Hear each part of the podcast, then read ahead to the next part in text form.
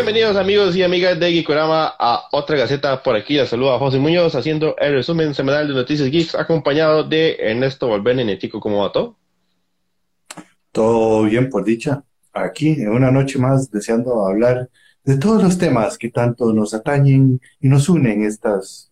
Eh, ya, ya, mucha verdad. Todo bien, todo bien.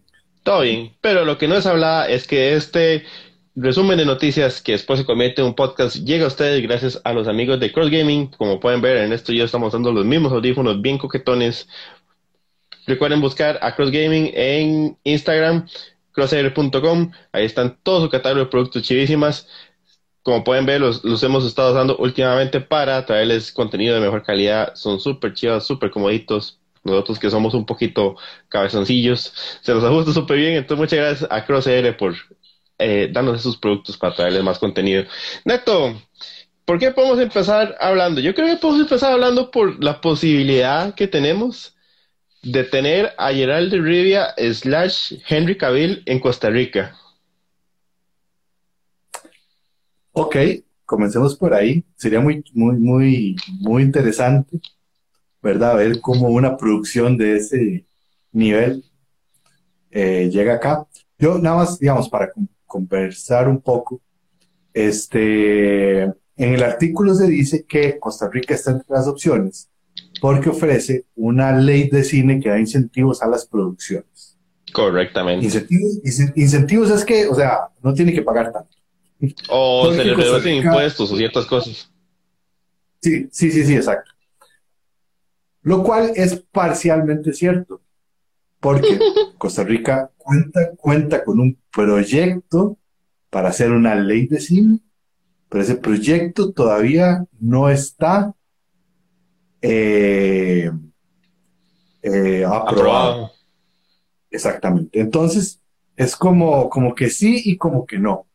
O sea, si ellos ven en Costa Rica y ven ciertos parajes, este, y ven ciertos este, ¿cómo se llama? Eh, paisajes y lugares que les guste, todo bien.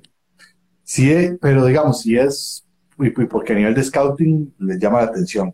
Además, sería muy interesante ver un bosque de verdad y no esos bosques todos eh, eh, nórdicos. nórdicos donde existen dos especies de árboles y ya, ¿verdad? Pero, este, que si van a venir, que sea por eso y no pensar que porque lo de la ley de cine, porque ese proyecto está despacio y más con un gobierno de este tipo que siento que las artes las puede dejar un poquito ahí rezagadas. Sí, sí, sí. Eh, ahí, bueno, José ya nos ponía que la fila para conocer o acosar a Henry Cavill empezaba a de él. Pero bueno, eso es lo que decía, que ahorita la producción está en Marruecos, que están considerando Costa Rica. estaría interesante, como por decirte, como, como por el cambio de, de paisajes. Qué bonito sería ver a Gerard de Rivia con Sardinilla recorriendo el Caribe costarricense. Pero, pero ahí está, está veremos. Es una posibilidad y también, o sea, lo, interesante de esa noticia es que si en serio existiera ese tipo de incentivos para producciones y una producción como esta viniera y termina siendo funcional, podría ser la puerta para que otras productoras, ahora tanto plataforma de streaming que está viendo por dónde produce, tome a Costa Rica como, como un destino eh, más recurrente, ¿verdad? Porque si usted haga el ejercicio, es un ejercicio muy chiva de al final de los créditos, más, que toda la película van a salir eh, loguitos que ya son, están como hasta establecidos de esta película filmada en Nueva Zelanda o venga a grabar en no sé dónde, porque ya son países que se venden como eh, destinos de filmaciones por lo mismo, porque saben que tienen pasajes muy específicos y porque propiamente ellos brindan incentivos y beneficios a la gente que decida ir a hacer sus producciones ahí. Sí, efectivamente. Ya Costa Rica se había coqueteado con una grande, con una producción bien grande. El problema fue que llegaron a preguntar tarde y, era una película de guerra. Y esto fue hace como tres años, tres, cuatro años. Y, el actor iba a ser, creo que, el cuñado del invierno, sobre el nombre de este man. El Sebastian Stan. Sí, creo que Sebastian Stan iba a actuar. Pero igual, como por ciertas leyes y todo, la cantidad de pirotecnia que querían traer al país era un permiso que necesitaba negociarse con un año de anticipación. O sea, mm. porque era demasiado para los efectos y todo, que tal vez con una ley de cine eso ayudaría más a, a, manejarse. Hay otras cosas, como por ejemplo, este, traer este, contenedores con equipos de stands, trípodes, este, cosas de esas que es más fácil traerlos que alquilarlos. Eh, de, pues aquí en, aduanas, las aduanas están muy como de, ya ah, no, ustedes vienen a revender eso. Y entonces, bueno, es muchísimo, son muchísimas las cosas. El punto es que ojalá se dé y ojalá se grabe acá y sobre todo ojalá se dé eventualmente una ley de cine. Sí, sí, es más que todo eso, que ojalá sea la ley de cine. Creo que como los últimos casos que tenemos más presentes fue After Earth, After Earth, sí, cuando vino Will Smith con Jaden y la escena que se grabó de Suicide Squad de, David Ayer, que extrañamente salió como dos segundos. Solo salió dos segundos y después otra escena también que tuvieron que recrearla aquí, pero que, que es más adelante pero bueno, o sea, no, no, no, eso un desastre. Ah, bueno, pero sí, pero sí han habido muchos reality shows, muchísimos ah, reality shows. Reality sí, sí, aquí sobran, pero porque son producciones un poco más sencillas, no más pequeñas. ¿Cómo vas a hacer? Sí, sí, sí, exacto. Sí, sí. Pero bueno, otra noticia que tuvimos hoy es que, bueno, viene la película, este título me enreda demasiado porque es Dragon Ball Super Super Hero, que sale el 18 de agosto. El actor eh, aquí tengo el nombre, de Alfonso Mendoza, que era la voz que todos reconocíamos de Gohan ya adulto, falleció el 2020, si no mal recuerdo. Entonces estaba toda la expectativa de quién iba a ser la nueva voz de Gohan, porque aparentemente, tras de todo, Gohan tiene un papel muy importante en esa película, y el actor Luis Manuel Ávila, conocido por su papel en La familia Peluche, venía pulseándola hace rato, el madre venía subiendo videos, venía pidiéndole ayuda a, la gente, la gente lo quería como el nuevo Gohan, aparentemente el madre tiene como un cariño por el personaje, y hoy así es oficial que la voz de Gohan va a ser para este actor mexicano. Eh, Súper bien. Es curioso, eh, no sé si él ya habrá hecho otros trabajos de doblaje. La verdad es que no sigo para nada la carrera de ese actor. soy muy amante de la familia Peluche. Pero bueno, dicho esto ya de la manera más, más, bueno, no, no, no, a Luisito no, a Luisito ya es demasiado. Luisito, Luisito que lo dejamos con Sonic muy feliz, ahí nos puso Kate Villalobos 1401. Pero, pero bueno, que, que dicha, digamos, que sea este sueño cumplido, ¿verdad? Mm. Y ojalá, y ojalá esté a la altura de Gohan y de la expectativa que alcanzó, porque todos hicieron eh, la Genki Dama para que el mal lo lograra y lo logró. Y lo logró. Creo, creo que ahora podemos embarcarnos en lo que podemos llamar como las Stranger News, porque tenemos varias noticias alrededor de lo que ha sido Stranger Things. Eh, y bueno, yo esta noticia la apunté como Metallica hace tributo a A. Monson. Porque fue como una cosa, la noticia se promovió como Metallica vio la escena de Master of Puppets en Stranger Things, le gustó y, después hicieron todos un video con la camisa de eh, Hellfire. Pero después yo lo, yo lo pensé y yo, en realidad eso más estaba haciendo un tributo, porque primero, Metallica, ya sabemos a cómo es, se echó sus, se, echó sus billetitos por esa, por ese, esos derechos, ¿verdad? Primero. Y ya salió también a relucir que igual que le pasó a Running Up the Hill, todo el mundo llegó, subió, llegó a subir, a reproducir, entonces también le, fue como un impulso ahí a, Metallica de Master of Puppets. Entonces no es tanto tributo, ¿verdad? Nomás subiéndose un poquito en, en la carreta de, madre, la escena está muy bien lograda, pero, pero económicamente todo esto no fue muy bien gracias a, esta serie. Sí, habrá que ver, digamos, qué tantos ellos estaban enterados o son los representantes los que les dicen, ma, queremos los derechos de máster para esta vara, dicen que sí, y los más enterados, ¿verdad? Madre, o sea, lo más es como, madre, va a llegar un simpe ahí, si ven que dice Stranger Things, relajado. relajado, eso es, es normal, ¿verdad? O, digamos, en el caso de Kate Bush, Kate Bush fue la productora y la que hizo todo, este, toda su música, en el caso de Metallica, si bien es cierto, son compositores, pero y las producciones y todo es un de una compañía más grande detrás. Entonces, puede que ellos, que ellos ni supieran que cuando, que cuando los hijos de los más se enteraron es como, ¿cómo para trata que ustedes van a estar en Stranger Things? ¡Qué pichudo! Pero, de, sí, entonces de repente los más ni saben que es Stranger, ni lo han visto, o, o, tal vez sí. Pero yo creo que, o sea, yo sí puedo manejar eso porque fijo los más no esperaban que la hora fuera, así. Sí, sí, tal vez los más no, se imaginaban que iba a ser tanto un boom.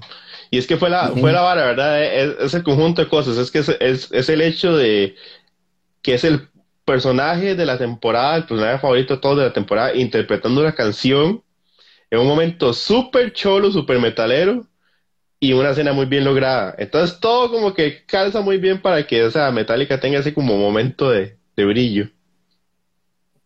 Sí, que no tiene por qué tenerlo, ¿verdad? Porque Metallica le ha dado muchísimo a la música. Entonces es como chiva eh, y es como, como, vacilón, ¿verdad? Ver, ese, un montón de boomers vestidos con chemas de Hellfire Club y, seguro sumándose, sumándose al hype de Stranger Things. Eh, sí, sí, está bonito, está bonito. Ahí saludos a, Jenny Segura, puso una manita. Eh, Jonathan Castro, por el clip de esa escena me tuve que ver la serie. ¿Ve? Fue el, proceso a la inversa. Ajá, pero probablemente mucha gente les pasó que vio esa vara y dijo, yo ocupo saber qué está detrás de eso. Y bueno, parte de eso también es eh, todo el, hype que hay y el amor alrededor del actor Joseph Quinn, que el mae decía, yo estoy confundido porque primero vi una entrevista que sí que el mae no sabía tocar guitarra y después dijeron que sí sabía, pero muy básico. Pero que el mae quiso practicar la pieza para verse real. Y después ya salieron los videos del mae ensayando y las redes terminaron de explotar. Sí, muy chiva. O sea, digo, pues si se sabe lo básico, o sea, de pasar lo básico a por lo menos hacer el, el riff de master, pues no hay que practicar. O sea, hay que practicar. No es lo mismo, y no es lo mismo saber lo básico, la entrada de, de, de Nothing Else Matters, que todo el mundo, pam, pam, pam, pam, pam, ¿verdad? Este, pero sí, la verdad es que ese mae, es, es ese mae, yo no sé, debe estar ahora en un en un Valhalla de éxtasis y placer en el mundo por haber de repente eh, aceptado ese papel. pero, pero qué loco, ¿verdad? Porque en realidad nadie, de ninguno, por más querido que, que sean de Stranger Things, la carrera de ninguno ha despegado fuera de ahí. Lo más, lo más fue Millie Bobby Brown, que hizo un par de cosas, pero tampoco terminó de despegar. Es que Millie Bobby Brown eh, la han utilizado mucho para Netflix. Casi todo lo que ella tiene es para Netflix sea, la película de Enola, Holmes. Y, ah, bueno, la de Godzilla, sí, cierto. Era mucho para Netflix. Entonces, sí, hay que ver, este, ¿verdad? Creo que Grant, Grant Gustin, ese más está haciendo cosas en, en Broadway, creo. Y además tiene un programa como de bromas. Ok. ¿Verdad? Y de ahí los demás, no, por ahí. No. Y pues este, no, y después este, eh, Harvard, Ajá, bueno, fue Hellboy, pero es de ah. Hellboy, pa. Sí, fue Hellboy, pero es de Hellboy, que va. Da lástima porque era, por el director que era, todo mal. Aunque tiene una escena final con los demonios saliendo a la tierra que es bellísimo eso. Y bueno, la versión eh, que, no es censurada. Y después, este. Y bueno, Winona, que es Winona, que más bien Winona ya le iba a, llamar por, por el shopping hizo, más bien es este segundo o tercer aire, dice? Cuarto, quinto. Sí. Ahí Alexa Villa nos pone nuevo traje de Halloween, Mike. Trabajado este Halloween va a estar pero repleto de Eddies. Y que el Villalobos pone que apenas va por la temporada 1. Suerte, suerte. Yo no sé cómo hizo para brincarse todos los spoilers y más que todo está tirando como locos. Pero bueno, dentro de las noticias que también tuvimos alrededor de Stranger Things, es que hace rato, hablando de Millie Bobby Brown, que para mí a veces eh, me resulta un poco como pesadilla. Eh, la chiquita viene haciendo comentarios hace rato de que a su parecer el casting de Stranger Things era muy grande, que no se pueden tomar una foto porque son 50 personas, que... Y en todos esos comentarios terminó diciendo que los Duffer Brothers deberían tomar una posición como los eh, escritores de Game of Thrones no deberían ser tan sensibles y deberían empezar a matar personajes. Porque ya era ridículo que los que mataban en realidad no mataban o nada más estaban de Rusia de paseo o X o Y. Y los Duffer Brothers le dijeron, lo sentimos, pero nosotros no trabajamos así, nuestro enfoque es otro. ¿Será un tema de que Neto ya quiere tener un crew más pequeño para tener más escenas ella? ¿Será nada más una visión un poco más no sé, eh, digamos, sin mal, sin, sin, sin mala intención, ¿qué será lo que está de ahí? No sé, es un comentario bastante extraño, ¿verdad? Es como, como, mae, tenés la serie más exitosa de Netflix, casi que las más exitosas del cine, en eh, del, el cine, en la televisión en los últimos años. Es una vara que le va demasiado bien. De repente uno pensaría que uno se alegra porque el tipo de formato y todos los compas y todo lo, lo, chía que hay ahí, este, ahí es, una, es algo bueno para todos y todas, que dicha. Y de repente agarrar y salir con que no, no, no, que los maten porque somos, porque, porque, porque somos muchos y me estorban. No dijo eso, pero casi que se siente que, que se lee entre líneas. Sí, entonces es como, dime pero, pero bueno, que yo, yo, yo, no, yo no me imagino a los Doffer así como, ¿y qué le pasa a esta caripicha? ¿Por qué anda diciendo que vamos a ser como Game of Thrones? ¿Está borracha o qué? O sea, muy, muy heavy. Pero bueno, ella sabrá realmente de corazón qué fue lo que quiso decir. No le salió bien, no suena nada bien. Y si yo fuera compañero de casting de la MAE, eh, eh, le sacaría el dedo a la próxima vez que la MAE. O sea, ¿por qué quieres que me quede sin frente, MAE? Sí, sí, ahí yo hoy vi la noticia, no sé qué tan real sea, de que eh, en los primeros borradores de, de los guiones de la temporada 4, sí, sí planeaban que Max quedara totalmente muerta.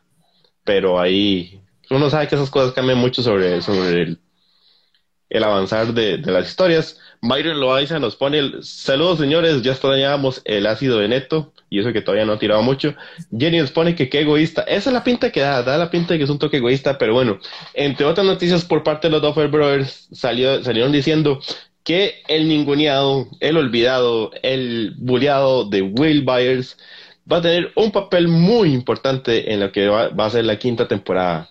Yo no sé cómo pasa uno de olvidar su cumpleaños a ser una pieza clave, pero bueno, esto es lo que nos nos dicen los Duffer Brothers que podemos esperar para la próxima temporada. Que esperemos, todo dice, si no se arrepienten en medio camino, que sería la final.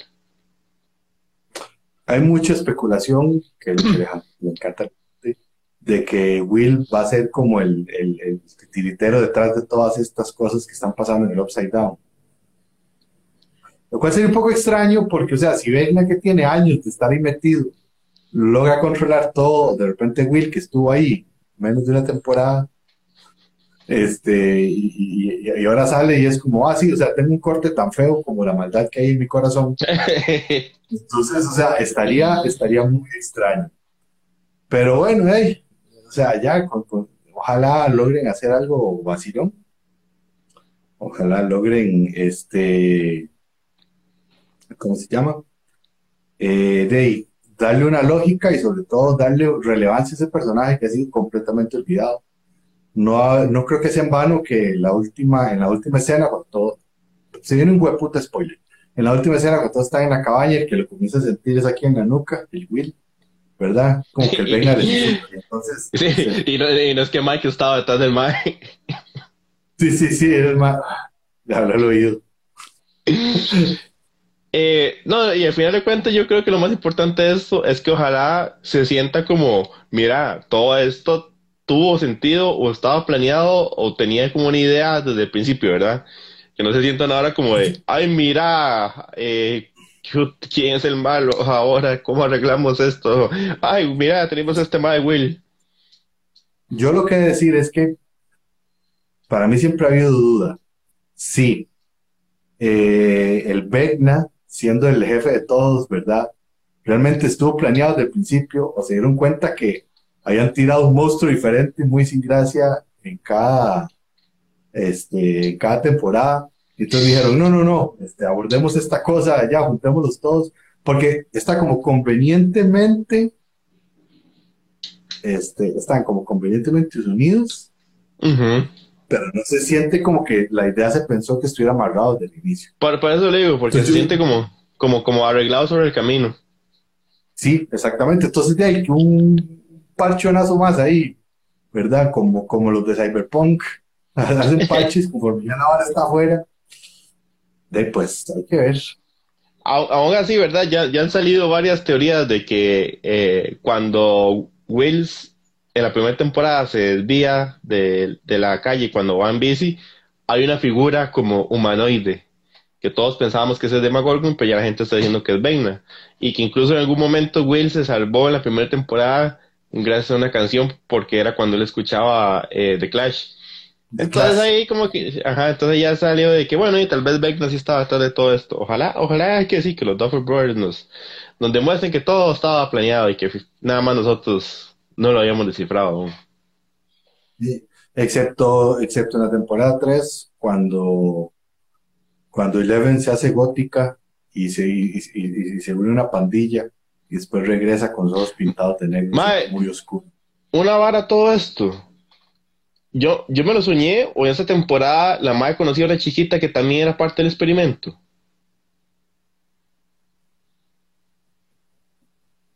Que era la que no recuerdo. Madre, según yo, en esa pandilla la madre conocía a una madre que también tenía poderes, porque la madre hacía parte del experimento, pero yo no sé qué pasó con esa chiquita entre temporada 3 y 4. Ma, yo sí que no te voy a decir si me acuerdo o no, porque esta vez Jonathan Castro dice que sí. Yo la temporada 3, yo hice campo mi. ¿8? Para... Madre, ve, el madre pone que la madre era la, la 8, y, y en los flashbacks no se ve ninguna chiquita porque la madre era afrodescendiente y no se ve ningún, todos eran blanquitos. Aplicaron otro, otro feliz cumpleaños. Aplicaron otro feliz cumpleaños, sí, lo más como, eh, eh, sáquese. sáquese. Bueno, pero también hay que ver una cosa, o sea, después, o sea, porque con, con supuestamente ahí con Eleven mataron a todos los Macros, ¿verdad? Sí, pero la madre, la madre de alguna forma sobrevivió porque salía ahí. No, no, no, no, no, por eso. Entonces hay que ver si es parte de una segunda cama. ah, ok. La segunda temporada. Sí. sí, sí, Pero bueno, ya, ya quedándonos dentro del tema, pero saliéndonos un poquito, también salió la noticia de que Duffer Brothers van a empezar a producir un montón de cosas alrededor alrededor de Netflix y sus cosas ahí. Entonces yo me imagino que Netflix llegó un momento en que dijo, pucha, ma, tenemos a los Doffers, que les va muy bien. Y tenemos este IP, esta propiedad intelectual que se llama Dead Note, que ya lo intentamos y no funcionó. Pero, ma, y si tal vez juntamos estas dos varas, algo bueno salga.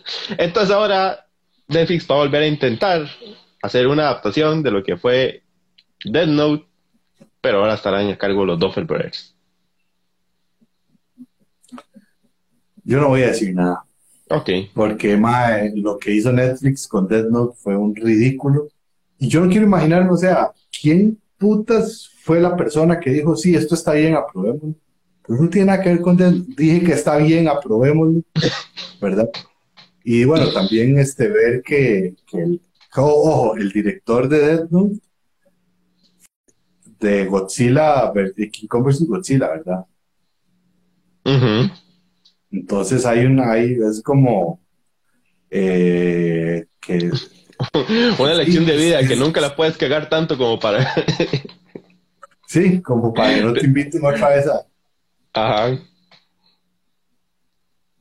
Sí, pero, eh, pero bueno. Ahí nos pone Alexa Villa que eh, Dead Note, puntos suspensivos, espero que se, se peguen a la historia si no les va a llover otra vez. yo creo que sí, yo creo que probablemente Netflix tiene que haber aprendido el hate que le tiraron y probablemente por, por lo mismo está buscando un, remake. Yo lo que creo es que eh, mientras L, Eleven no sea L, todo está bien. Más, se imagina, hay un, un crossword. Uy, madre, bueno, no. Pero, o sea, habrá que ver, porque yo soy partícipe de que las adaptaciones no tienen por qué ser una copia del carbón. O sea, es tener libertad de readaptar una obra. ¿Cuál es el problema? Que Death Note es demasiado chiva así como es. Entonces, ponerse creativo con esa vara solo va a ser arruinarlo. Ajá. Entonces, eh, pues sí, sí, o sea, que, que, que, que, sea una copia como sea, la verdad no me parece mal. Exactamente. Pero bueno, también cambiándonos de plataforma de streaming, tuvimos la noticia de que en la serie de Echo, el personaje que conocimos en la serie de Hawkeye, ya habíamos visto, en Hawkeye volvimos a ver al actor Vincent D'Onofrio. No sé si estoy pronunciando bien el apellido. Ajá, D'Onofrio. D'Onofrio, volviendo a su papel de Kingpin, muy icónico de la serie que habíamos tenido por el lado Netflix de Daredevil, pero ya se confirma que vamos a tener otra vez a Kingpin y otra vez a Charlie Cox como Daredevil. Entonces es bonito ver cómo otra vez van a reincorporar esos personajes que estaban como ahí a la órbita de lo que había hecho Netflix con Marvel, verlos como Disney los está reincorporando ahora que ya todas esas series son parte del catálogo también de Disney Plus. Sí, yo creo que ahora que, que Don Kevin, digamos que explotaron esas series, vieron cuáles funcionaron más, cuáles funcionaron menos, de repente cuál es la emoción, y ya con la incorporación de por lo menos Charlie Cox y Spider-Man, eh, ya, se sabe que los van a incorporar. Ojalá tengan una participación visible, eh, más chiva, y no los dejen ahí como, como guindando, porque sí son personajes, o sea, no solo por ser los personajes de las adaptaciones de los cómics y de las series, es porque inclusive los actores uno llegó a quererlos en esas interpretaciones. Exactamente, ahí, ahí Luis va nos pone que él solo espera que no arruinen a Daredevil y creo que es como la preocupación de muchos de cómo estos personajes que tuvimos en una visión tal vez un poquito más madura puedan adaptarse a esta visión más Disney y que no pierdan su esencia. Así que esperemos que eso se mantenga. Saludos Andrés Varas, donde soy es aquí, donde usted diga. Y así donde usted quiera, pero sonaba muy raro. Eh, Neto, la otra noticia que tenemos por ahí es la triste noticia de que murió eh, Kazuki Takahashi, el creador, el mangaka del manga de Yu-Gi-Oh! Eh, a sus 60 años apareció el cuerpo flotando en, un río en Japón, tenía equipo de scuba, entonces, no, de, snorkeling, snorkeling, entonces parece que probablemente algo durante una actividad salió mal y fallece el mangaka de, este, de esta historia que eh, marcó a muchos y marcó a otros con, con la economía de comprar tantos tarjetitas. Más, sí, una muerte como un poco inesperada. El legado de ese más es increíble en muchísimas, ¿verdad? Inclusive cuántos empezaron con Yugi y terminaron en, Magic, ¿verdad? Ajá. O, o, cuántos que jugaban Magic de repente iban por debajo de, de Yugi porque, uy, sí, son muy chulos. Pero más, es increíble todo lo, eh, el, legado que deja es enorme, es demasiado grande, ¿verdad? Y que el, el, el, el dragón, ¿cómo es? De ojos azules. El, dragón blanco, ojos azules. Ajá, uff, ajá. Mike, qué, qué, qué, loco de ser esto, ¿verdad? Porque, digamos, todo manga, toda historia se coincide pensando en vender, ¿verdad? O sea, la idea es, voy a hacer este producto porque quiero que venda. Pero qué vacilón, qué diferente, diferente de ser crear contenidos como lo fue Yugi o como lo fue Pokémon donde usted dice, voy a hacer esto específicamente porque va a ser una serie de productos, o sea, tengo 150 Pokémon que son 150 bichos, peluches, muñequitos que puedo vender, o va a ser Yu-Gi-Oh, que son un montón de cartas que al final puedo vender. O sea, como usted desde la historia está estructurando la vara para que sean un montón de coleccionables desde una vez, que es diferente a, voy a hacer, no sé, eh, Naruto. Son cuatro, tres personajes principales y un montón de secundarios. Y sí, digamos. No, eh, para hablar un poco así, como en, términos serios, como si supiera lo que hablo. Este, en los inicios de las narrativas transmedia, ¿verdad? Yo creo que, yo, creo que cuestiones como, como Yu-Gi-Oh! o Pokémon, en donde las narrativas se complementan en tele, en series, en videojuegos, en, en, juegos de cartas. En, juegos de cartas.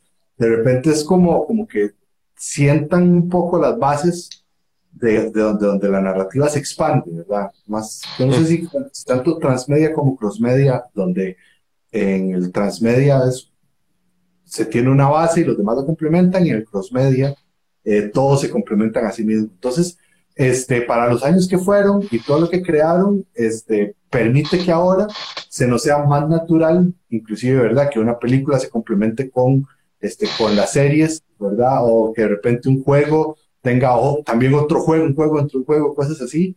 Este, y sí, la, la relevancia que tienen tanto eh, los Pokémones como Yu-Gi-Oh! Cartas Locas, digo ahí, allí, este, son, este, es, el, legado es mucho más allá, mucho más relevante, importante de lo que nada más decir como, ah, sí, ese más hacía esas barras. Es mucho más grande. Y la, la parte de las narrativas. Exactamente, exactamente. Pero bueno, cambiando de noticias, pasándonos al lado de videojuegos, God of War Ragnarok ya, ya tiene fecha oficial. El problema es que soy un idiota y no sé si la apunté en el formato latino o en el formato gringo. Entonces no sé si es... Ok, entonces el 9 de noviembre. No sabía si era el 11 de septiembre. si lo tenía al revés. No, yo creo que es en noviembre, sí. Sí, sí, sí. Sí, yo, yo estoy casi seguro también que es en noviembre. Ahí si no alguien nos corrige. Pero el 9 ah. de noviembre de este año ya tenemos God of War Ragnarok. Se nos también reveló un trailercito más y se nos reveló las ediciones de colección que están brutales. Pero neto, ya, ya se ve el norte. Ya hay, hay una luz al final del túnel. Sí, me ojalá porque el mundo tenía demasiado temor de que fuera un, hey, no, mira, que estamos para abril del 2023, ¿verdad? Una hora así. Entonces, este, por dicha ya sale algo. Este, debería usted comenzar y terminar a jugar. El, sí. Sí, porque más es un, o sea, ¿cómo es? Póngale un bigote porque es un señor juego. Ajá, exactamente, aplica, aplica, aplica. Sí, y más, este, que dicha, que dicha que, que, PlayStation no se está pegando el chacalín, porque más, la competencia ahora está dura, dura, dura, dura. Sí, ¿verdad? Y, y, siento como que desde el estreno de Elden Ring no teníamos eh, nos faltaba un anuncio de un, de un gran estreno, ¿no? No teníamos así como una hora que, un, un, blockbuster, por decirlo de alguna, forma. No, no, no, hasta el momento creo que este año, según recuerdo, sí, el último, el último, ¿cómo se llama? El último juego grande había sido, eh, ah, ese Elden Ring. Elden Ring. Y, hay que ver qué más sale, que, que, a salir por medios. Pero, sí. Y ahora sí, sí, bueno, pero y que, que Free que eh, Fall Guys es gratis. Ah, que Fall Guys es gratis. Sí, sí, está al mismo nivel de Elden Ring. Sí. Más, pero más no, pero yo creo, yo creo que no, no, no hay nada así como importante, o sea, como un triple A de ese nivel estos días de aquí a noviembre, yo creo que no hay. No, fíjate, no así que decía Alguien Un juego que fuera exclusivo de Play. Sí, por eso, o sea, de Play, pero igual un, triple A, tal vez. Eh, algo de, de, Microsoft. Tal vez ahorita tampoco recuerdo. O sea, no es que no hay, es que no sí. sí. sí, sí, Bueno, si alguien recuerda un juego de grande que están esperando muchos, que están estudiando, recuerdan por ahí. Y hablando, hablando de Elden Ring, eh, el personaje mítico que tanto hemos hablado, el Let Me Solo Her, el personaje que está nada más eh, dedicado a ayudar a otros jugadores a matar a la mítica Milena, creo que sí es Milena. Malenia, Malenia. A Malenia. Ya venció a Malenia mil veces. Mil veces este Mae la mató. Ya habían sacado el dato de cuántas veces había perdido durante el, eh, el proceso que había sido como 600, no me acuerdo cuánto le dieron los pero llegó a las mil muertes y dentro de esta celebración Bandai Namco le mandó un paquete con una espada, con el, dibujito del mar, un montón de cosas. Entonces, qué bonito, qué bonito ver que los mismos desarrolladores están como pendientes de qué pasa con el juego y todo lo que la gente hace alrededor y lo mediático que se volvió ese personaje. Yo creo que eso está al nivel de cuando incluyen la jugada de, no me acuerdo cuál juego era, de este Mae que se va en el avión, se sale, tira la bazooka y después, o sea, hasta ese nivel, a ese tributo que hicieron ese Mae. Sí, yo creo que un desarrollador cuando crea un personaje es como, Mae, voy a hacer este personaje que es el dolor de cabeza más hijo puta. Y cuando ve que un Mae se dedica únicamente a eso, debe sentirse súper orgulloso. De debe ser un muy buen sentimiento. Sí. Bueno, ahí nos recuerdan que viene el remake de Resident 4 que mucha gente está esperando y hace poco se anunció el, el para Nintendo el Persona 4, 5, 4 y 3 y el Xenoblade 3. Entonces, bueno, hay cosillas interesantes. Sí, yo, yo, yo, yo, yo creo que Xenoblade sí tira alto. Con Persona lo que voy a decir es que como ya son remakes, entonces ya es como para, para jugarlo. Pero ya, ya, ya uno sabe, quienes lo hayan jugado ya saben lo que van. ¿verdad? Y el Nier Automata. Eh. El Nier Automata también tiene, tiene tantas versiones dentro de sí mismo que es un desmadre, pero tienen que es muy buen juego ahí, habrá que echarle el ojo en su momento. Y Neto, para, para cerrar, tal vez eh, hablar sin, sin spoilers un poquito de cómo cierra la temporada de The Voice el pasado viernes. Cierra bastante, mucho, muy bien. Creo que este, vamos a ver, no solo The Voice es buena, que no debería ser solo por eso, por su carga de violencia y de desfachatez que tiene, sino porque todo está muy bien construido a través de, los personajes, como inician y como terminan. Eh, y la verdad es que, pues, el final, hay un par de cositas que me quedan debiendo, pero son babosadas mías, pero sí puedo darle una, una, o sea, sí me dejó satisfecho, la verdad, The Voice. Mae, vamos a ver. Yo no sé si es que yo estoy perdiendo como el brillo en la vida. Pero digamos, yo lo vi y, me quedó como un sentimiento como de, ok, me doy por servido. Esta vara es funcional y si era bien. Pero me faltó como un, como un, ¡ah! Me faltó como, como un hype, me faltó como una vara así, como que yo dijera como, ¡ay, qué vara más épica! Me quedo con esta imagen de este episodio. No sé si a usted le pasó parecido o yo es que ando muy amargado. No, no, no, yo podría, podría ver por qué lo mencionas eso, pero igual estoy tratando de, bajar mi amargazón y, darle una calificación en general, porque si fuera por mi amargazón, tendría, lo dije, mis observaciones. Pero sí creo que, sí creo que, estuvo, estuvo bastante bien. Y yo lo sé, pero mae, las cosas que quedan como, como, como cliffhangers, me dan algunas un poquillo más de pereza que lo que me emocionan. Como cambios de personajes o estados de salud que quedan ahí. Es como, ay, ya no sé qué tanto me llama la atención esto para verlo en la siguiente temporada.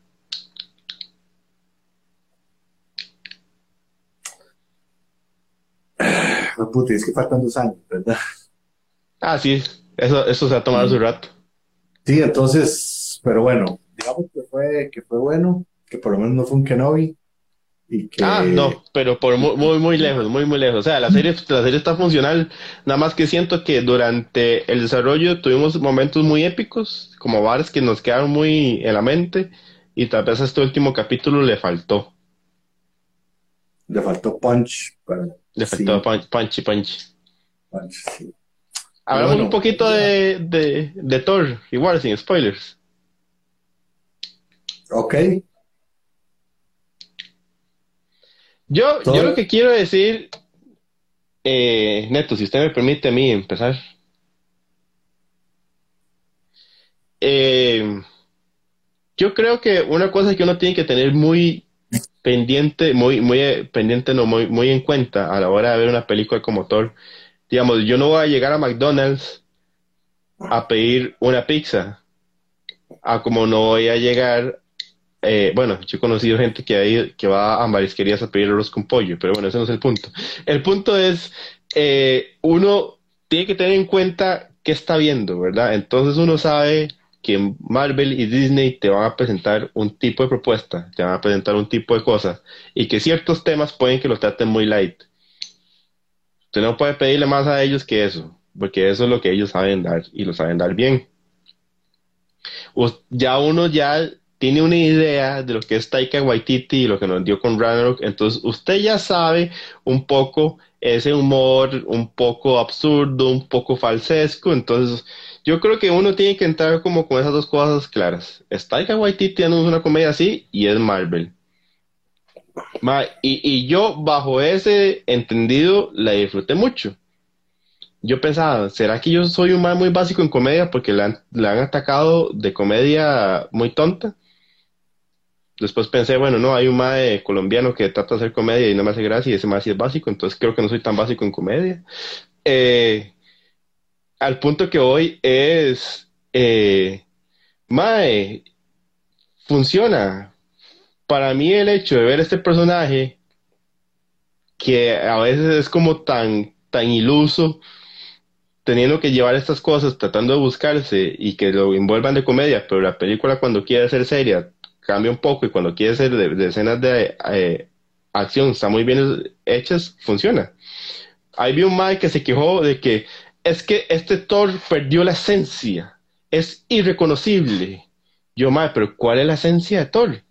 ¿Cuál es la esencia real del, del, del de Thor? Porque si ¿quién, realmente se recuerda de Thor, la segunda, Dark World, o hasta la 1, ma? Ese Thor es, el Thor que era serio, es aburridísimo. Nadie le interesó. Entonces, ¿cuál es la esencia real de, de, Thor?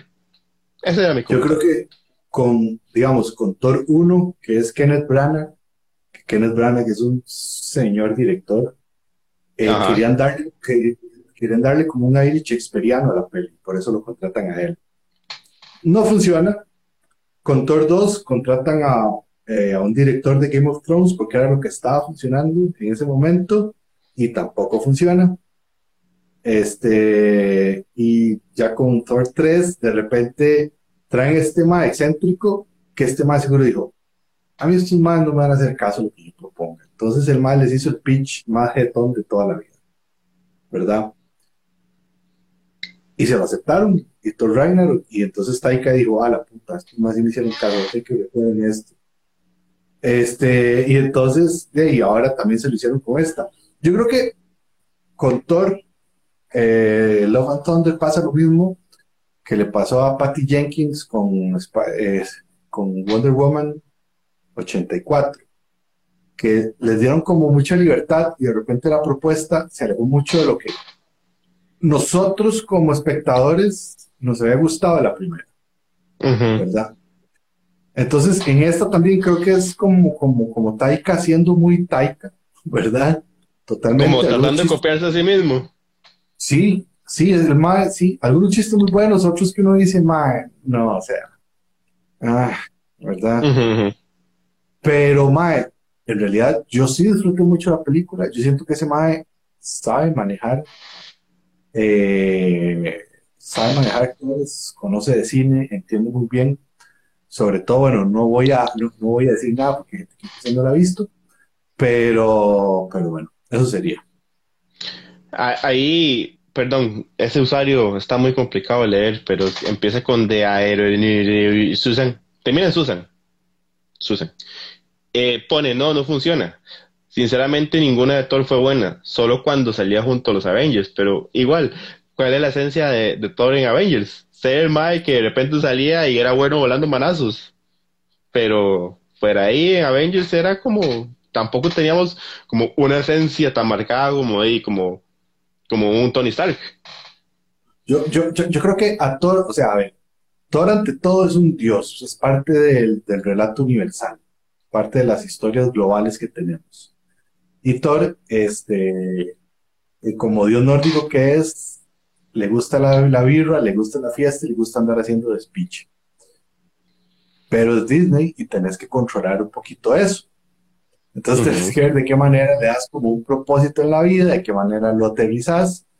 Y pues a mí, la verdad, me, hace gracia el tipo de historia que le dan a esta, como que de repente volver a, que él estuvo súper enamorado y que las cosas no funcionaron, fue como pero esto ya lo habíamos superado. Bueno, nosotros, aparentemente Thor, ¿no? bueno, eso es. Bueno, saliéndonos un poquito del tema, ahí Luis Bae, ah no mentira, era Diego Soto Prado, nos pone, solo yo estoy esperando noticias de Peacemaker, no, nosotros también estamos esperando ahí que, qué noticias nos traen con la segunda temporada, pero probablemente tengamos que esperar eh, un poquito más. Myron Loaiza nos pone, Thor es una divinidad nórdica simple, simple no tiene más esencia. Eh, toda. En la 3 tiene comedia siento que nivelado, pero esta fue demasiado comedia para mi gusto y eso es lo que no me agradó. Tal vez sí, tal vez para la gente se le pasó un poquito la mano, pero bueno, yo, yo, yo sentí el, el yo lo sentí en, en, abuso. He sentido, creo que me parece que hay películas donde han, se les ha ido mal la mano a Marvel con el tema de comedia. Yo lo que digo es que yo no esperaría que todas las películas de Marvel fueran iguales. Y a mí me parece bien que haya unas que varíen de tono que varíen de, propuestas, ¿verdad? Dentro de lo que cabe, ¿verdad? Porque tampoco, tampoco se puede salir mucho. Tienen que cambiar de propuesta dentro del, del margen ahí permitido. No lo sé si sea así, pero bueno, ok. digamos que sí, pero bueno, eh, nada más para cerrar, próximamente les traeremos, creo que un podcast donde hablaremos ya con spoilers y más, más eh, detalles de lo que nos pareció Thor Love and Thunder. Este miércoles sale el programa dedicado a la cuarta temporada, igual full spoiler, full análisis de Stranger Things, donde Neto estuvo hablando con Alejo de Momentos Geek, para que lo busquen en tema 2 y a partir del viernes en YouTube y Spotify. Y ya antes de despedirnos, volvemos a agradecer a nuestros amigos de Crosshair. Recuerden todo lo que busquen en artículos gamer, teclados, mouse, headsets, eh, accesorios, todo lo que ocupen ustedes, sillas, las sillas son un chuzo. Eh, lo pueden encontrar en Instagram de Cross Gaming Costa Rica, crosshair.com. Como pueden ver, los audífonos que usamos y todos los demás artículos que hemos estado usando para nuestras producciones son gracias a ellos, para que vean que son de muy buena calidad y ustedes mismos puedan notar cómo cambian las cosas cuando uno usa este tipo de productos. Eh, ah, bueno, Yarod nos pone una noticia importante antes de despedirnos, que es que ha estado saliendo muchas quejas de gente que ha trabajado en efectos especiales con Marvel diciendo que Marvel fácilmente puede ser el peor cliente que tienen. Sí, hay, hay que ver cómo evoluciona un poquito esa noticia porque, digamos, Marvel no contrata directamente, sino Marvel contrata a una casa productora o a una, a una empresa que hace efectos. Entonces hay que ver, digamos, cómo realmente se da esa cadena de mandos y todo. Este, sí la vimos, pero o sea, lo que queremos es leer, leer un poquito más para saber cómo se dice, porque hay versiones de, de, digamos, hay diferentes versiones de lo que hemos visto. Sí, sí, pero entre los detalles, el, todo eso salió como un poco por trabajadores que se quejaron sobre el trailer de She-Hulk, diciendo que, bueno, no tenían, no tuvieron tiempo y condiciones para trabajarlo como se debía, y alguien que también se salió quejando de que tuvo que eh, animar una escena de Thor Love and Thunder de cero en dos semanas, entonces que las condiciones no son las mejores, pero bueno, como dice Neto, vamos a esperar a ver más contexto, noticia y ver también eh, el lado oficial, ver qué dice Marvel con respecto, probablemente no, no, quién sabe qué, qué versión donde, pero Leteco, muchas gracias por acompañarme hoy. Buena vida. Muchas gracias a todos que estuvieron por ahí conectados, que pasen una muy buena semana, que estén muy bien. Chao. Chao.